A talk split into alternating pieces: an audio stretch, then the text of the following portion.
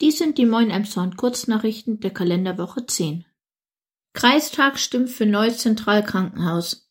Bleibt Emshorn eine Stadt mit Krankenhaus? Ungewiss, denn der Kreistag hat am Mittwoch entschieden, die Standorte Pinneberg und Emshorn zusammenzulegen und hierfür ein neues Krankenhaus zu bauen.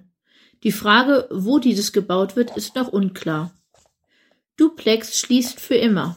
Zuletzt gab es immer wieder Gewaltdelikte im Umfeld des Duplex-Clubs an der Kurt-Wagener-Straße. Das Duplex stand nach drei Messerattacken in kurzer Zeit im Fokus der Polizei und des Ordnungsamtes. Auch der Brandschutz und die Fluchtwege waren nicht ausreichend bzw. versperrt. Im Artikel der Elmshorner Nachrichten wurde bekannt, dass der gesamte Gebäudekomplex verkauft wurde. Im Erdgeschoss wird hier ein neues Restaurant eröffnet. Kulturzentrum im Apollo.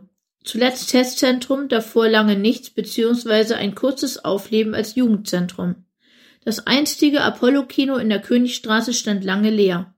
Jetzt soll neues Leben einkehren, denn Fiete Stammer möchte hier ein Kulturzentrum für Konzerte, Poetry Slams, Kaffeebetrieb und mehr einrichten.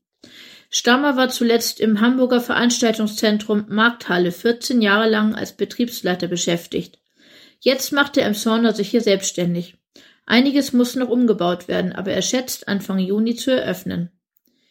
Mehrere Einbrüche. Mehrere Einbrüche gab es in dieser Woche unter anderem in die DRK-Kita in der Turnstraße und in die Waldorfschule in der Nacht zu Donnerstag, den 10.3. Bereits am Mittwochmorgen, den 9.3., kam es zu einem Einbruch in einen Imbiss am Flamweg. Eine Anwohnerin wurde hier wach und konnte noch einen Täter die Treppe hinunterflüchten sehen. Katastrophenübung am Wedenkamp. Voraussichtlich von 7 bis 18 Uhr wird am kommenden Sonntag, den 20.03., der Wedenkamp-Höhe des Aldi-Marktes voll gesperrt. Auch Radfahrende und Fußgänger können nicht passieren. Der Grund? Eine Übung für den Katastrophenfall Hochwasser. Denn genau hier verläuft die Deichlinie in Emshorn. Feuerwehr, THW und DRK sind im gemeinsamen Einsatz und bauen die Hochwasserschutzwand auf der Straße und vor dem Eingang zu Aldi auf. Außerdem werden Sandsäcke gefüllt und gestapelt. Illegale Müllentsorgung. Zu regelrechten illegalen Müllkippen wurden in letzter Zeit immer wieder zwei Containerstandorte am Adenauer Damm und in der Fritz-Reuter-Straße. Sperrmüll und Gefahrstoffe wurden hier in einer Menge abgestellt, dass die GAP deshalb die Standorte am morgigen Montag, den 14.03. auflösen wird.